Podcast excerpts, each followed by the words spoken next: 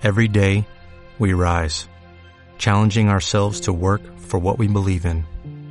At U.S. Border Patrol, protecting our borders is more than a job, it's a calling. Agents answer the call, working together to keep our country and communities safe. If you're ready for a new mission, join U.S. Border Patrol and go beyond. Learn more at cbp.gov/careers. Bienvenidos a Pasión por el Despacho con José Pedro Martín. Estamos muy felices de que estés aquí. Prepárate para mejorar tu despacho con procesos y tecnología. Hola innovador, ¿qué tal? Hoy tenemos como entrevistado a Noel Revuelta. Él es el director de Fonventa.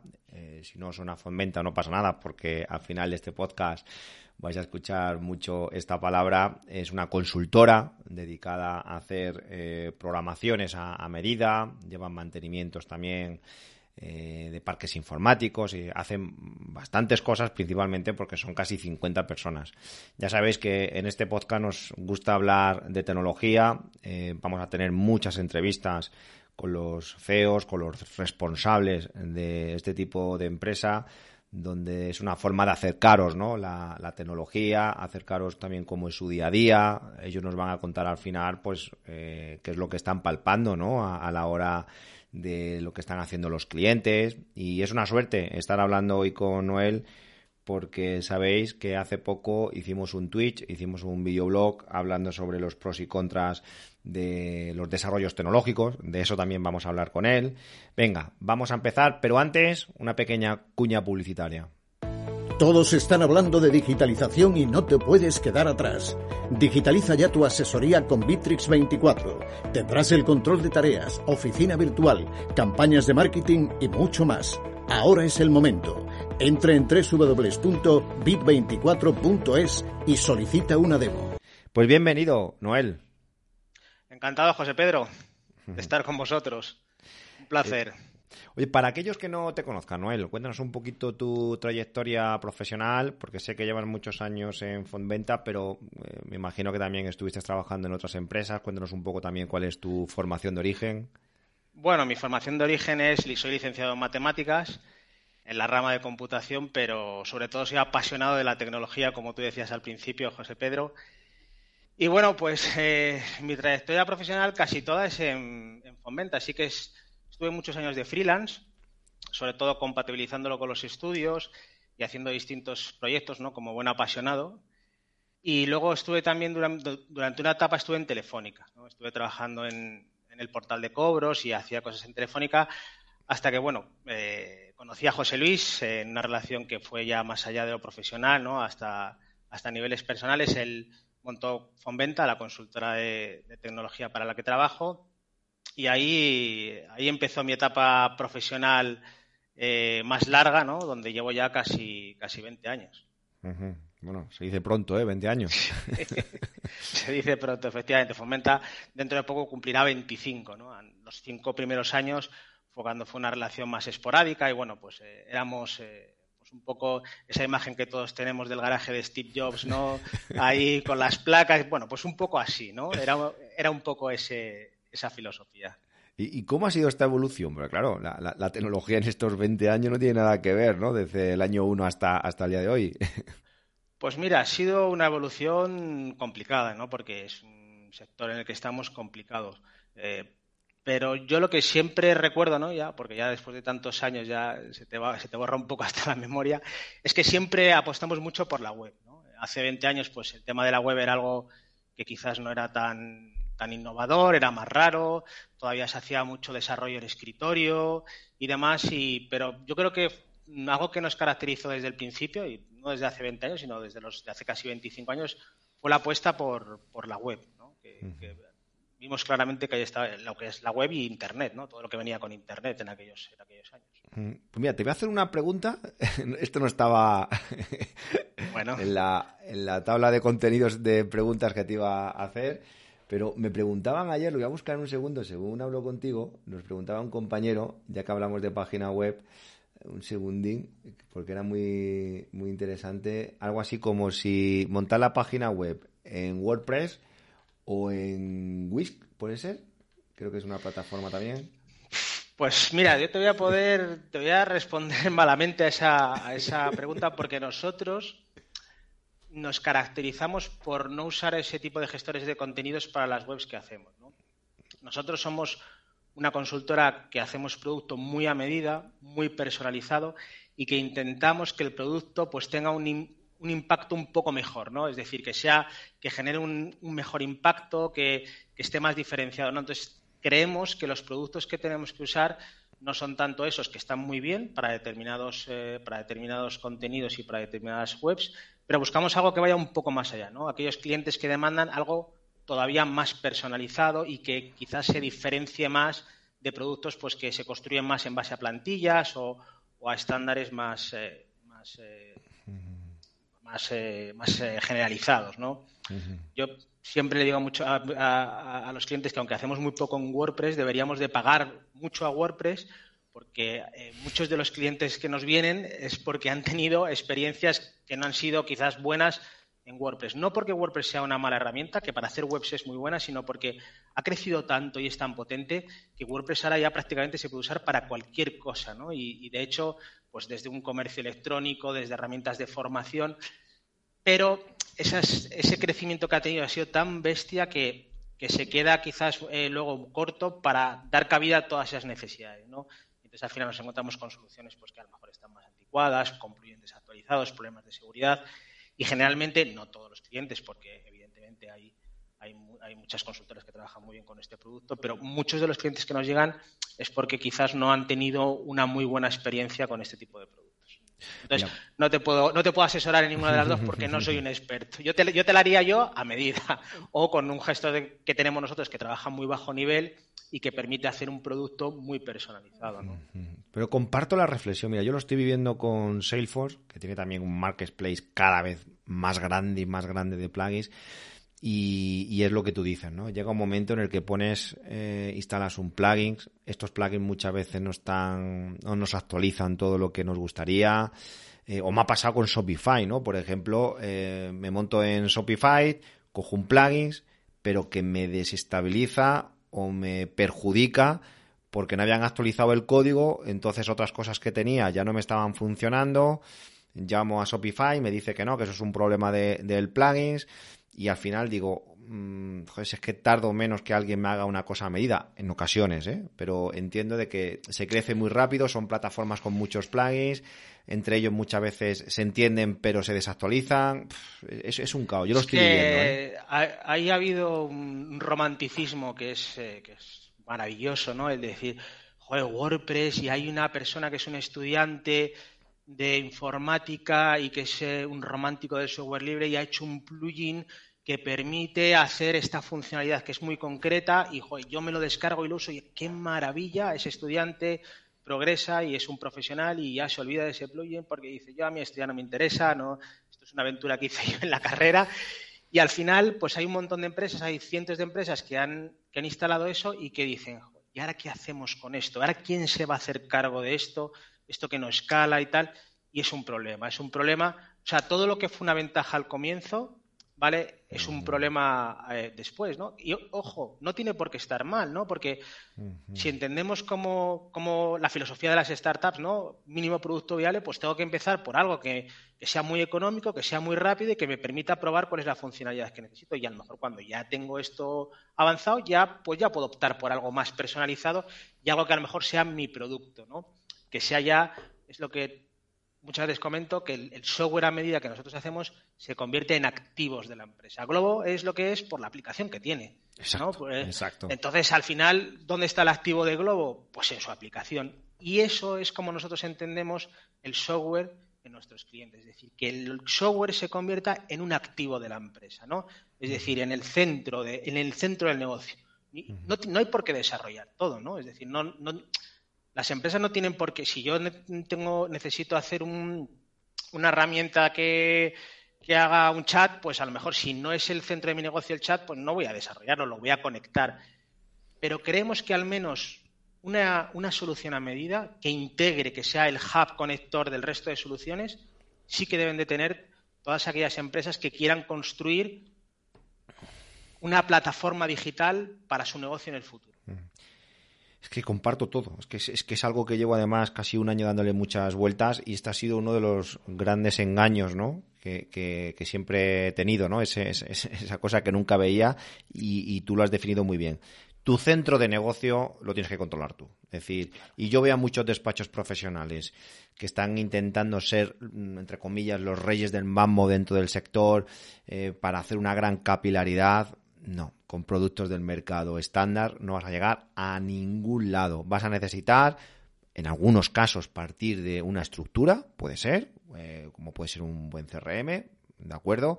Pero a partir de ahí vas a tener que tener a un equipo de desarrolladores si quieres hacer algo grande. Es decir, el Globo no empezó con un WordPress y con unos plugins que encontraron por ahí. No, es decir, como tú bien has dicho, no. A ver, ¿qué necesitamos? ¿Qué, ¿Cuál es mi necesidad? ¿Cuál es mi core? Y vamos a montar algo a medida. Eso no quita que luego puedas ir conectando cositas puntuales, como puede ser un Slack, un Teams o, puedas aprovechar herramientas. Claro, Globo no se ha puesto a cartografiar España para calcular las rutas de sus riders. Exacto. Pues, tiene Google Maps y dice, oye, pues tengo este servicio y conecto. No es el core de mi negocio. aquí conecto, aquí pago por el servicio. Pero tengo un hub donde yo tengo todo lo que, donde yo controlo mi negocio.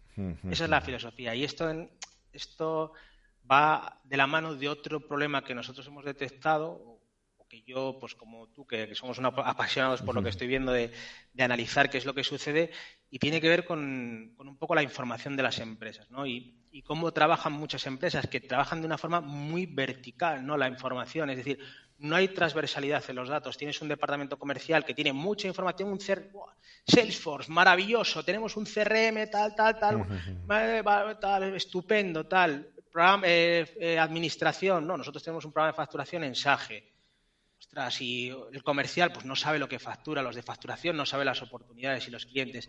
Entonces, al final, nosotros lo que hemos detectado es que las empresas que no disponen de este, de este proyecto centralizador, lo que les sucede es que tienen muchas herramientas muy verticales y que tienen a lo mejor mucha información, ¿no? puede ser en Salesforce, pero eh, no es información transversal a toda la compañía, no todos los departamentos pueden acceder, no se comparte información entre departamentos, entonces hay unas islas, la gente está aislada en su mundo y ahí se pierde mucha oportunidad. Se pierde oportunidad de negocio, conocimiento, transversalidad del dato. Eso es algo muy importante. Pero yo creo que aquí el éxito de la transformación digital está en saber utilizar bien los datos. Sí, eh, bueno, nuestro director financiero siempre habla de la calidad del dato, ¿no? Es decir, hay que saber, hay que tener calidad en el dato que se recoge y luego efectivamente saber, eh, saber manejar los datos interpretarlos, También un poco todo, todo, de la mano. Pero sí, al final, esa es un poco, esa es un poco la clave del éxito. Hablemos un poco sobre el origen de la, de la empresa, de Fondventa. Eh, supongo que habéis ido evolucionando en muchas cosas, pero el origen, origen, ¿cómo fueron esos primeros clientes?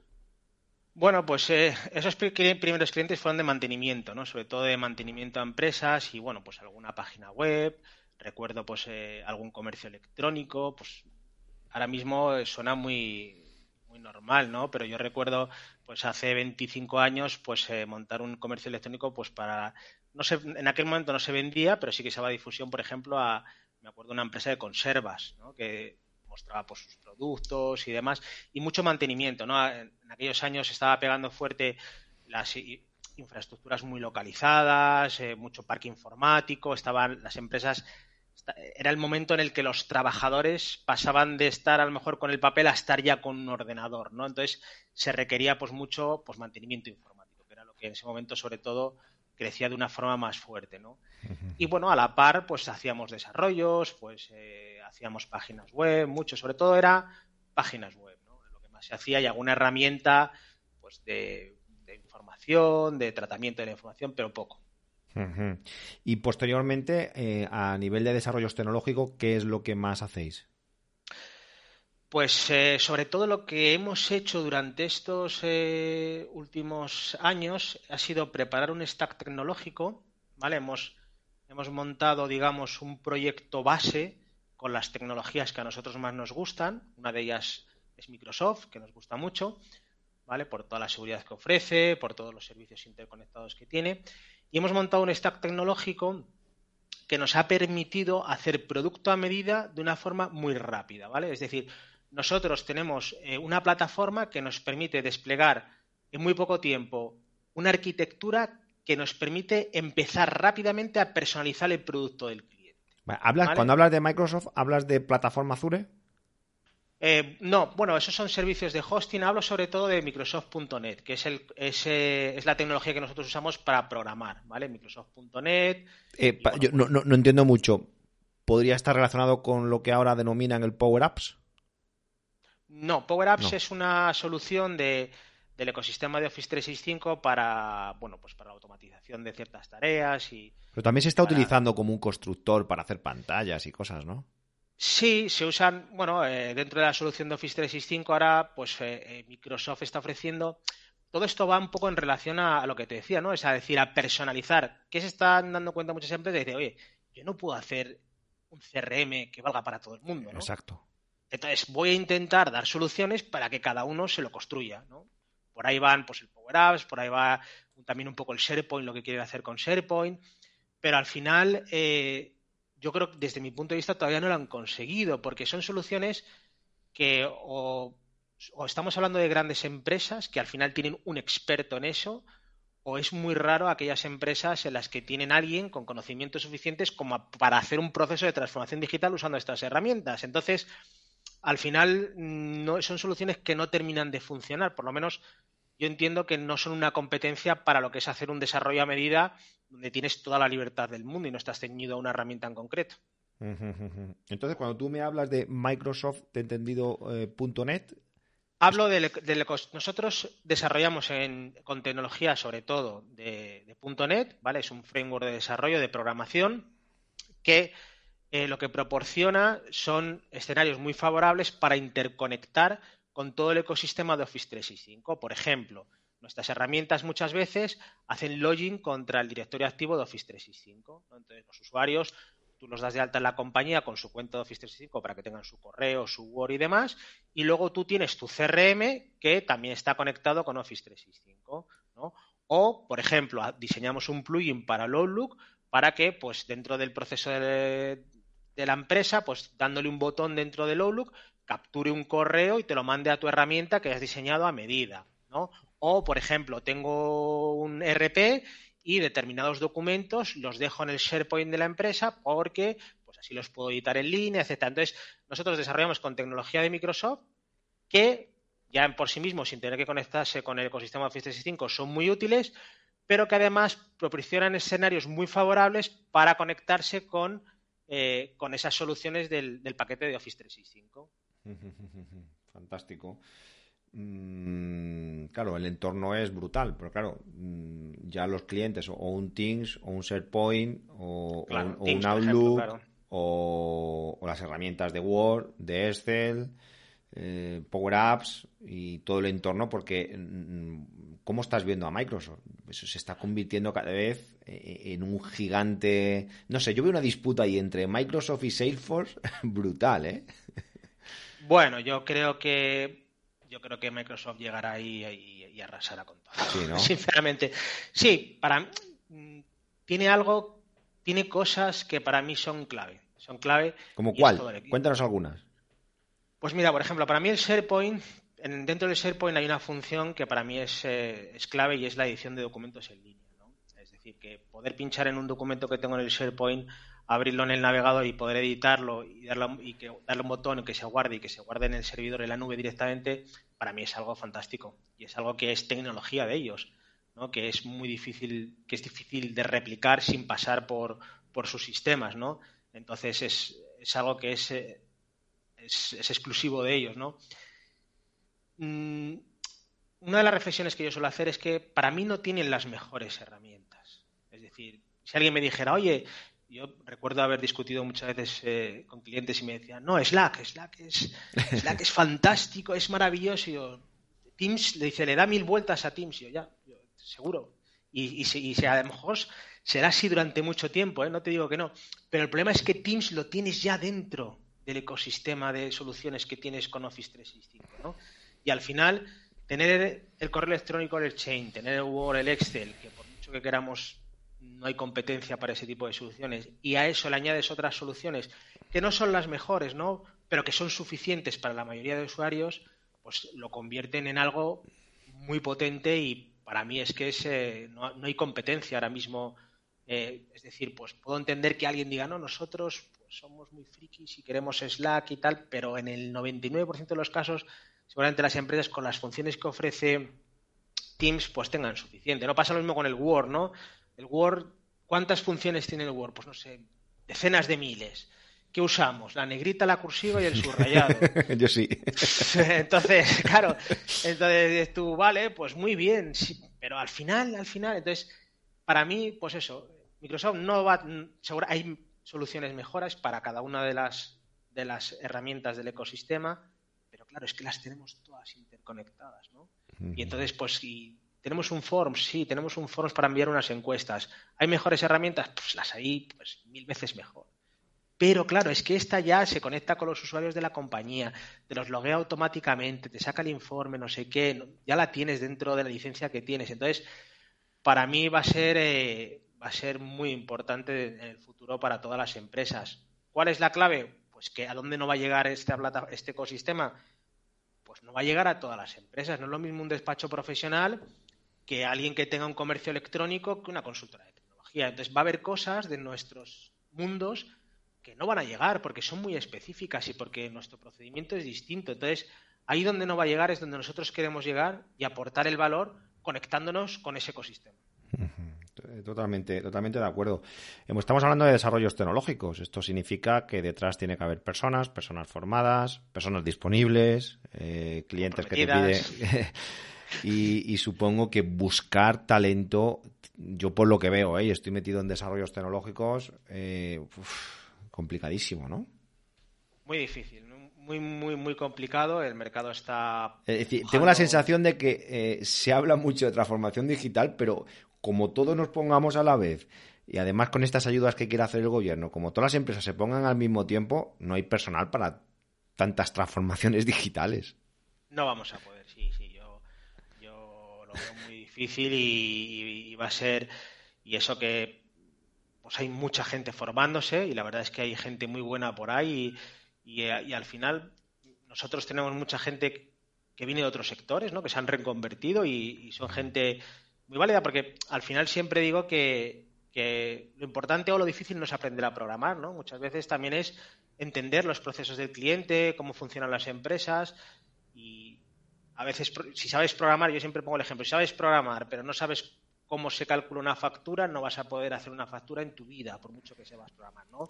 Mm. Al final, la programación no deja más de ser otro lenguaje, ¿no? Como el que habla inglés o el que habla francés, es el lenguaje de las máquinas, pero luego hay que aportar más cosas, ¿no? Es muy difícil, ¿no? Nosotros, nuestra apuesta pasa por, la formación, por... ¿Formación interna? por formación interna, exacto, por eh, gente que, que acaba de terminar formaciones profesionales o otro tipo de, de formaciones privadas. Estáis creando como vuestra cantera, por así decir. Sí, exacto, exacto. Eh, es un proceso largo, porque nosotros, eh, pues mínimo calculamos desde que alguien viene con nosotros a formarse, pues pueden pasar mínimo, mínimo tres meses hasta que puede tocar alguna línea de algún, de algún cliente, ¿vale? O sea que es, es un periodo largo que se puede ampliar, ¿no? Gente muy válida, pues a lo mejor si está en ese tiempo, si no más tiempo, y hasta que son relativamente productivos estamos hablando de dos años, ¿no? Pues eh, es complicado, ¿no? Es complicado porque además, ahora que vivimos en, el, en la época de la inmediatez, ¿no? Que comentabas al principio, las formaciones cada vez son más rápidas, por ejemplo, los grados profesionales, pues duran dos años, pero es que tres, tres meses son prácticas, ¿no? Entonces, al final, son gente que viene pues con un curso y medio ¿no? de, programación y no, desde nuestro punto de vista no vienen suficientemente formados. Siempre te viene alguien que es un apasionado de, la tecnología y que por su cuenta ha profundizado, pero es difícil. Y ahí apostamos mucho por la formación y, bueno, no solo por, por, eh, por eh, traer gente que progrese dentro de la empresa, sino porque aquí hay que hablar de otra cosa y es mantener el talento que ya tienes, ¿no? Es decir, cuidar a la gente que tenemos con políticas pues de mucha flexibilidad horaria, eh, pues, eh, pues tratando eh, pues como se debe hacer, ¿no? Muy bien a, todo el equipo, pues con, actividades que nos unan, bueno, pues todo lo que cabe esperar, pues para... Al final, yo siempre le digo a todo el mundo que nosotros no vendemos nada. vendemos, o sea, el trabajo lo realizan las personas que están aquí con nosotros, nuestros compañeros. Y, son personas, no son productos. esas son, sobre todo, ahora mismo nuestra estrategia pasa por ahí y por no volvernos locos, ¿no? Porque creo que no podemos volvernos locos dentro de un mercado que está disparado y que no sabemos qué va a pasar, ¿no? Porque el escenario que tenemos hoy en día, eh, Pedro, José Pedro, no tiene nada que ver con el que teníamos hace año y medio. O sea, nada, nada que ver. Hmm. De incertidumbre, de, todo. Hmm. Eh, claro, digamos que entonces que el, obstáculo más importante que estáis viendo en las empresas de tecnología podría ser justamente ahora la, la búsqueda de talento. Sí, sí, sí, sí, sí. Bueno, la búsqueda de talento y que no se te vaya el que tengas.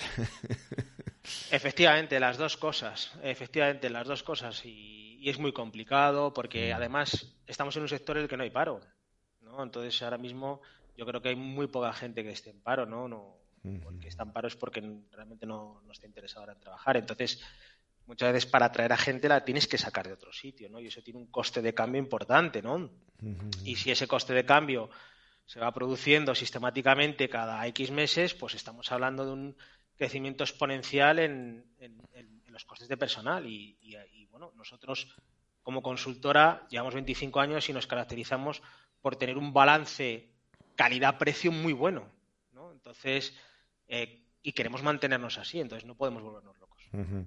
Eh, yo os conocí por uno de los productos que también eh, estáis comercializando, que se llama Track People. Me gustaría que hiciese referencia en breves minutos en qué consiste este producto y cómo, y pues cómo surge también. Track People es un producto que es muy interesante y por el que estamos apostando mucho y que seguramente vaya a ser objeto de los bonos digitales, del Digital Toolkit que comentábamos antes eh, y seguramente será de mucho interés para, las empresas.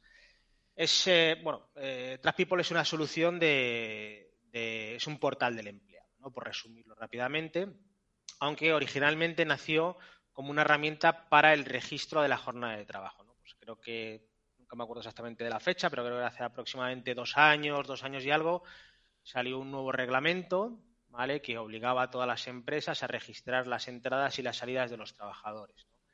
Entonces, bueno, eh, en ese momento había muchas soluciones de, fichadores pues de, huella digital, pues herramientas más antiguas, ¿no? que no se adaptaban exactamente a las necesidades, ¿no? Porque están más, tenían otra filosofía de uso, ¿no? Esto, pues, esta ley busca el control de, las, de los excesos de horas, tiene normativa específica y demás, ¿no?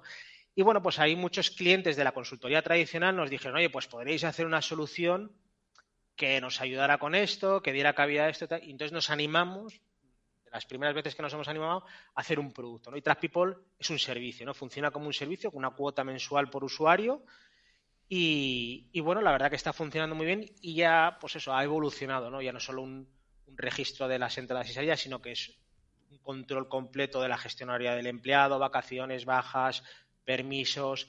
Además, es una herramienta pues muy moderna, pues eh, que está con, muy pensada, o sea, muy trabajada la usabilidad para que sea muy agradable. Nosotros, para nosotros esto es algo muy importante. Es decir, yo siempre digo que las herramientas tienen que ser agradables, ¿no? Venimos de años donde solo trabajaban programadores en las herramientas y eran cosas feas, ¿no?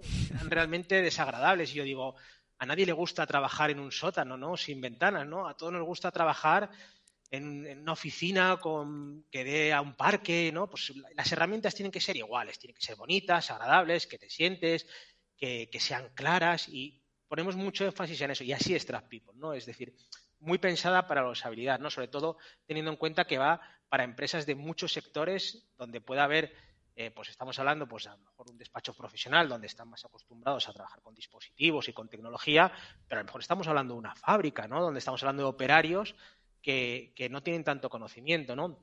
Pero que sí que están acostumbrados a trabajar con el móvil, a mandar un WhatsApp. Bueno, pues esa gente, si nosotros hacemos una aplicación móvil con esa misma filosofía, pues la van a poder usar y así es People, ¿no? Usable, tal.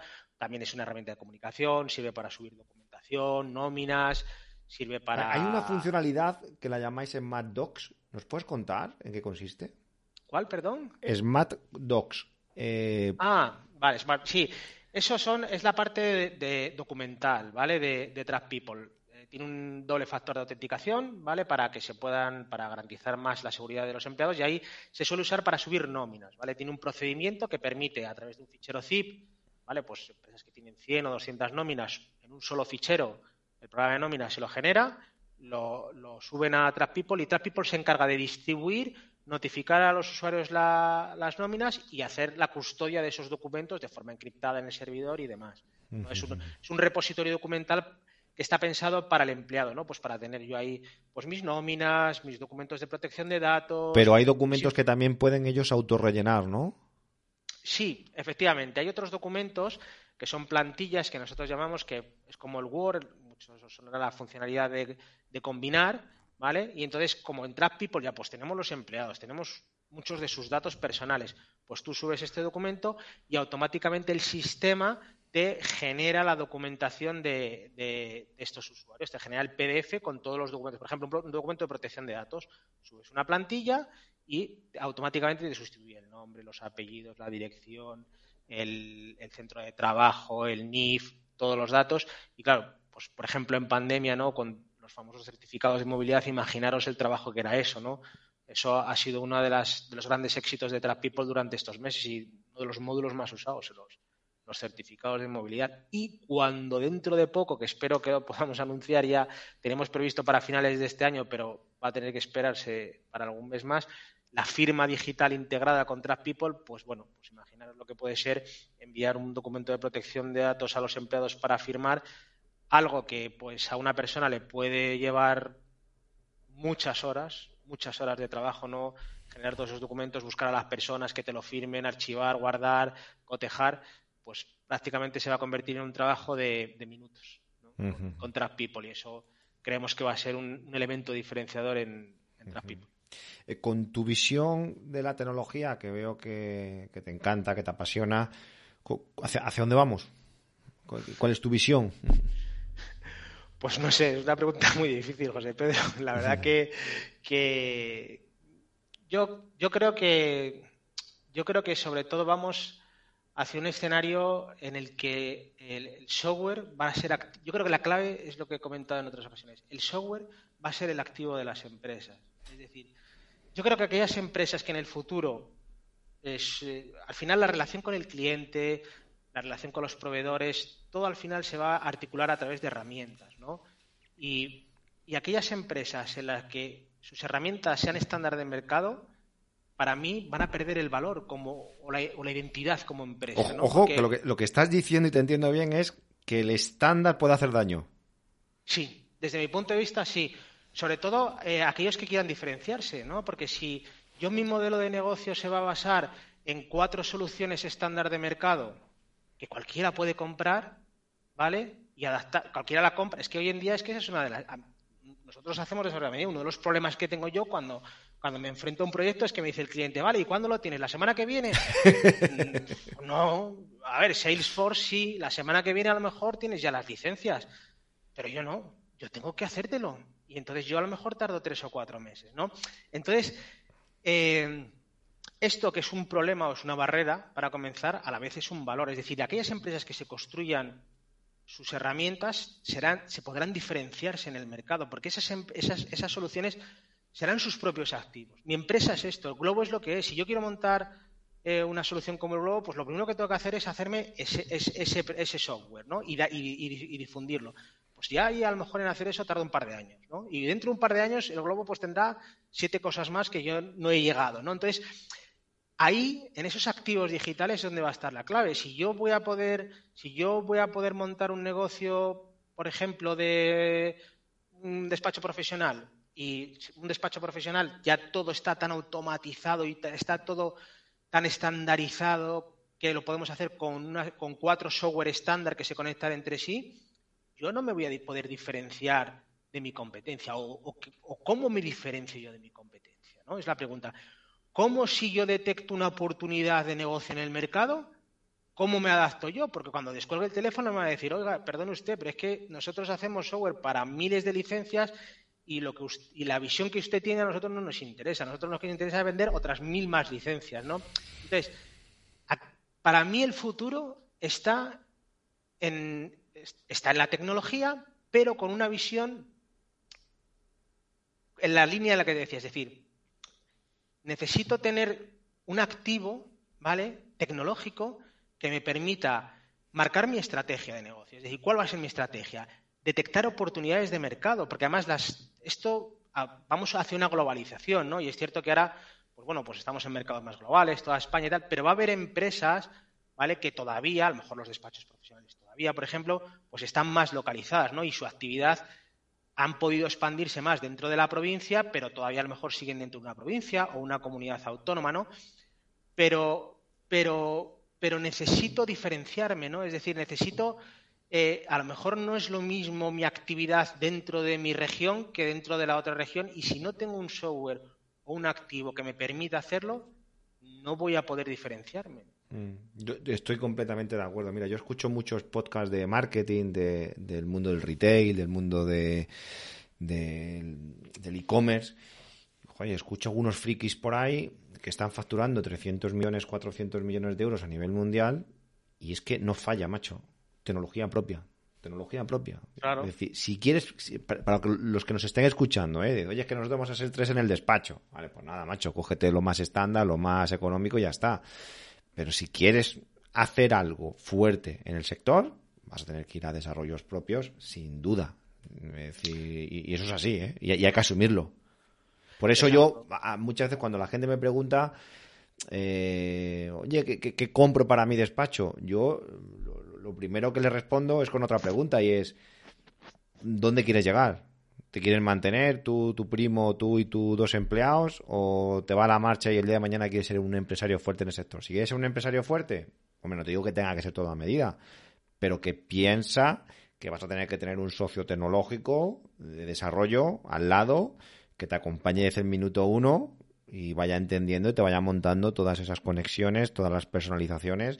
Nosotros, por ejemplo, en el Centro de Innovación, que vamos a un proyecto muy grande, lo tuvimos claro desde el principio y para eso tengo a, dos empresas que me están ayudando a hacer desarrollos, no te voy a decir semanalmente, pero mensualmente tengo a gente trabajando en desarrollo, pero más bien en personalizaciones, porque no inversión encuentro... continua. Exacto. Es una, es, una, inversión continua y al final es, eh, es algo más, ¿no? Al final se mm. trata...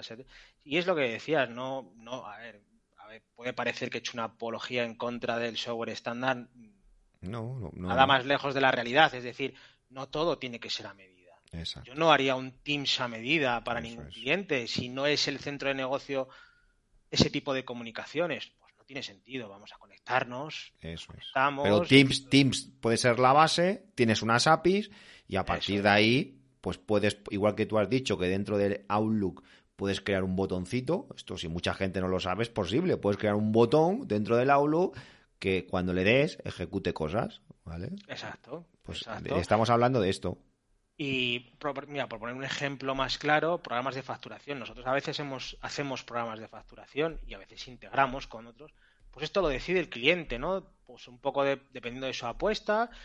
Cuando nosotros hacemos un programa de facturación, yo siempre digo, tiene mucha menos funcionalidad que un programa estándar. Y esto puede decir alguien, uy, pues eso es malo. Pues no tiene por qué ser malo, pues pasa como con los CRMs, pues eh, yo para qué quiero entrar en un CRM que tenga 100 fichas, ¿no? 100, 100 campos a rellenar. Oh, qué maravilla, es que puedo rellenar de todo. Ya ves que yo necesito cuatro cosas. Y al usuario, y tengo aquí gente que entra a trabajar y le saco una ficha de 100 datos y se me mueren, ¿sabes? les asusto con, con, esas fichas y no saben ni. Entonces, hay que hay que dimensionar en función de, cuál, eso, hay que identificar cuál es el, lo importante en tu negocio, tu valor, dónde, en qué te diferencias, dónde, dónde está tu valor, tu activo, y luego integrar con la mayoría de soluciones, de hecho, hay que integrarlas, tienen que ser soluciones estándar.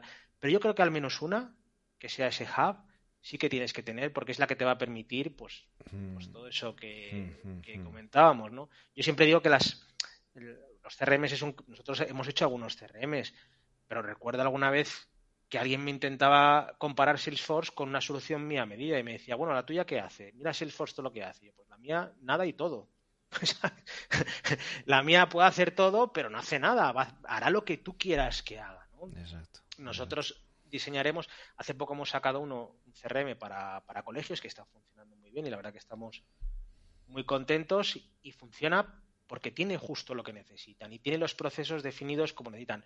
¿Eso se puede hacer en Salesforce? Pues seguro que sí. Seguro que si te coges las licencias de Salesforce, que son además eh, bastante económicas, y te, y te coges un consultor de Salesforce y, y, le echas ahí pues 200 o 300 horas y tal, pues dejas Salesforce como tú necesitas ese proceso, ¿sabes? Para hacerlo. Mm, mm, mm. Ahora, estoy convencido que el coste eh, supera con creces lo que llevaría a tener una solución a medida y vas a tener muchas más limitaciones, porque vas a estar vas a estar a, lo que te ofrezca Salesforce. Estoy completamente de acuerdo. Eh, me acuerdo, hará como ya unos cuantos años, eh, cinco o seis años, en una conversación de una empresa que, que quería hacer un proyecto interesante para el tema de seguros de, alquiler. Y, y, me acuerdo que había allí unos desarrolladores, los típicos desarrolladores de toda la vida de SAP, que decían, bueno, le vamos a montar una cosa a medida, como una especie de CRM. Claro, yo en mi ignorancia decía, joder, pero ¿para qué vais a montar algo a medida cuando ya tenéis CRMs en el mercado? Y ahora lo entiendo, ¿no? Diciendo, a ver, si, si es que para ellos montar un CRM y para aquellos que nos estáis escuchando ahora, muchas veces tampoco parten de cero, parten de lo que se denomina librerías, es decir, parten de estructuras ya también, también realizadas, cada uno en su lenguaje, es decir, que no es que se líen con el código ahí de C0 pero no para ese, tipo de personas, desarrolladores, no es tan complejo. Y lo que tú dices, ¿no? Dice, oye, para, si es que mm, te voy a poner las 5 o 10 funcionalidades más importantes, lo vas a tener muchas veces. Si son unos frikis y les gusta y esa tecnología la manejan muy bien, pues a lo mejor en un mes, mes y medio, tienes todo montado y, ya iremos metiendo más cosas según las vayas necesitando. Claro. Mira, un, cliente que hace poco, bueno, hace ya, no hace tampoco, pero nos pidió que le hiciéramos. Eh, que le hiciéramos un programa de facturación. Ellos tenían un programa de facturación estándar y me pidió que le hiciéramos un programa de facturación a medida. Y yo, bueno, pues se lo hacemos. Nosotros, oye, lo que aquí pide el cliente, se lo hacemos. Y, y, el, y, hablando, pues bueno, uno de los problemas que suele haber con los programas de facturación son los informes, ¿no? Definir un poco, pues cuántos informes necesitas, de qué tipo y tal y cual. Y me, y me decía, mira, yo necesito tres informes.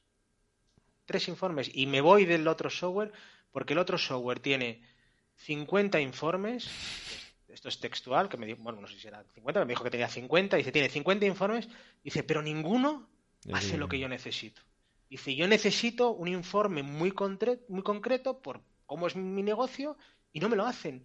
Y, como no me lo hacen, pues necesito, eh, prefiero irme a otra empresa. Bueno, esto no es solo por el informe, pues supongo que habría otra serie, otros problemas de fondo que vendrían. Pero era lo que él me contaba. Decía, yo es que no necesito hacer un software con 50 informes. Lo que necesito tener es los tres que necesito. Y en los CRMs, pues también pasa lo mismo. Es decir, ¿por qué? Porque además, algo que va muy en, en la filosofía del software a medida es que hemos acostumbrado en el pasado mucho a que los usuarios se adapten a lo que hacen las aplicaciones. Ostras, me encanta esa frase, me encanta esa Y es decir, no, escucha, a ver, ¿qué, no, mira, tienes el campo observa, el teléfono, mira, lo metes en el campo observaciones.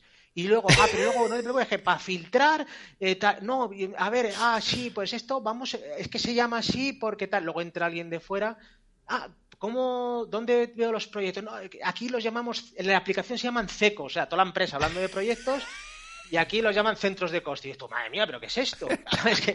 ¿Qué, locura es esto? No, por Dios, hagamos aplicaciones que se adapten a cómo habla la empresa, a cómo entiende la empresa los procesos, a cómo trabaja la empresa, que sea el software, que traigamos las máquinas para que se adapten a las personas, no que seamos las personas los esclavos de las máquinas, ¿no? Por Dios. que es así, es así, es así, es así. Eso, esa es una máxima dentro de los desarrollos. Bueno, pues para terminar, eh, Noel, la verdad que muchas gracias por, por haber estado aquí con nosotros. Eh, no sé, 60 segundos por si quieres añadir alguna cosa, alguna reflexión. Pues nada, solo darte las gracias, José Pedro, por invitarme. La verdad que ha sido un placer poder charlar contigo y porque además cuando hablamos entre apasionados yo creo que, esto se contagia. Así que nada, daros a vosotros a las muchas las gracias por invitarme y por dejarme participar y, Muy bien. Pues nada, todos aquellos que nos estáis escuchando, si queréis hacer desarrollos propios y no sabéis esa empresa eh, que os lo puede hacer, pues echar un vistazo a Venta, Font, F-O-N-T, venta como suena, de, de vender y allí encontraréis toda la información, donde Noel es el director y hace muchísimas cosas, entre otras, desarrollos eh, a medida y por lo que veo maneja muy, muy, muy bien todo el entorno de Microsoft. Muchísimas gracias, Noel. A ti, José Pedro, un abrazo. Esta sesión se acabó. Es momento de tomar acción. No te olvides de suscribirte y obtén los mejores contenidos sobre procesos y tecnología en los despachos profesionales.